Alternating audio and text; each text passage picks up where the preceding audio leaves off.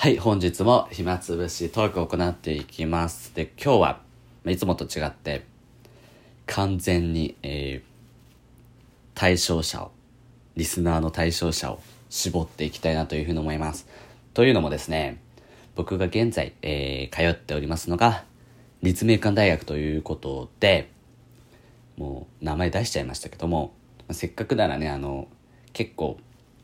立命館大学でちょっと話したいこともあったんでもう名前も言っちゃいます。そして今回は立命館大学生にしかまあその共感してもらえないというかまあわかんないことなので、まあ、おそらく聞く人は限られると思うんですけどもサクサクっといきたいと思います。で今日その、まあ、どういうテーマで話したいかというと、まあ立命館大学で終わることということでまあ、最近いろんなものが終わったんですよ。で、まあ、終わるということで、まあ、悲しいねっていう話です今日は。え終わるってどういうことっていうふうに思われると思うんですけど、まあ、もっと分かりやすく言うといろんなものが閉店しちゃいました。なくなっちゃうんですよね。ということでま何がなくなったのかっていうのをちょっと話していきたいというふうに思います、えーまずは京都にある衣笠キャンパスの、えー以学館の理容室美容室ですね。が12月25日をもって、まあ、閉店したということで。そのキャンパス内に髪の毛を切るところがあるんですよ。その京都にあるキャンパスだけ。で、えっと、立命館大学自体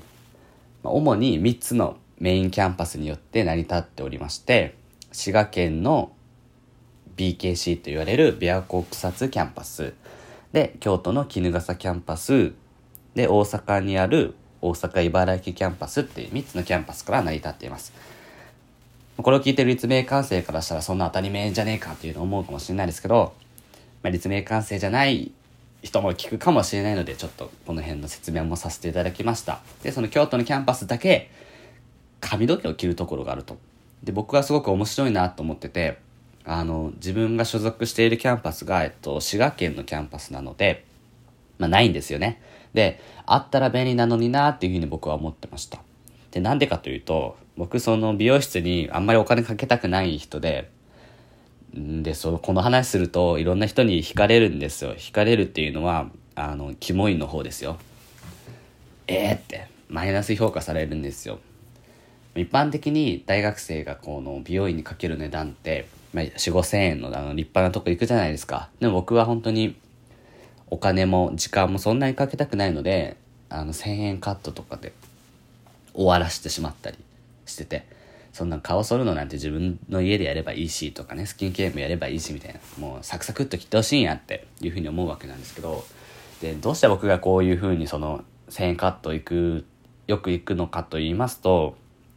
僕ねそのめちゃくちゃ髪の毛が伸びるスピードが速すぎるんですよ。むっちゃ速くて普通に1ヶ月に1回くらいのペースでいかないともうゴワゴワになっちゃうんですよね。なんであのさすがにね毎月4000円の美容室に行くとちょっと家計が厳しいんで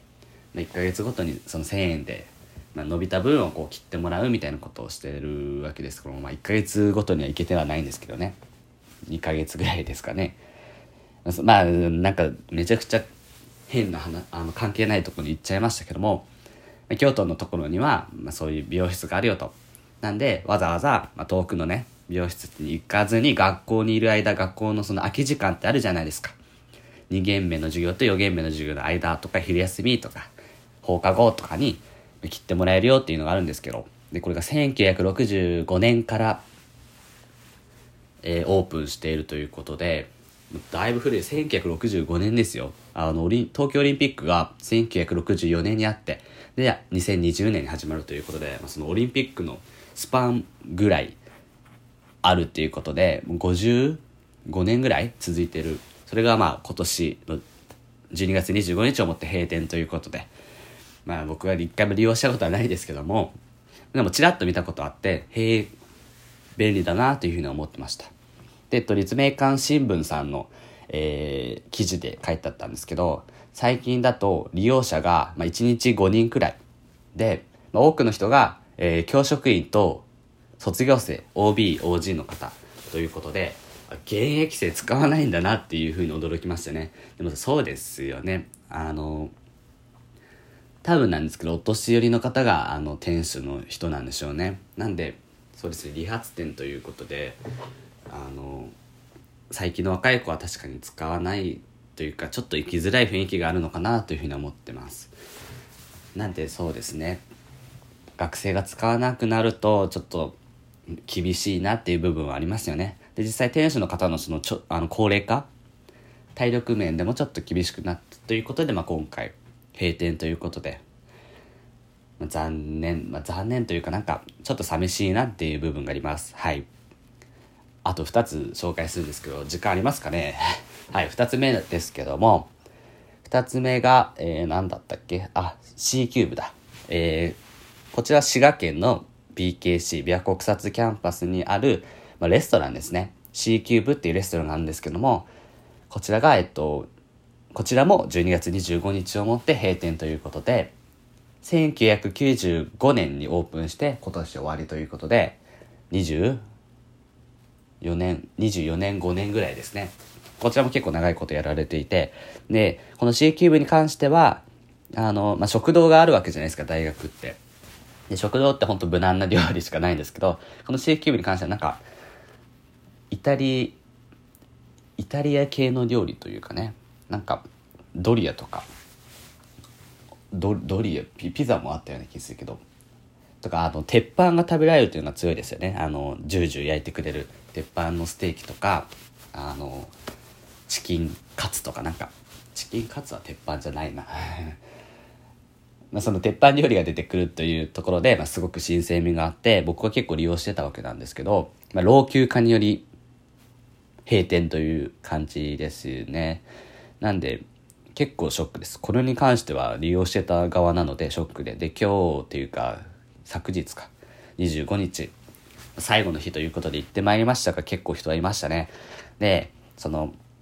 閉店記念メニューみたいなの出てて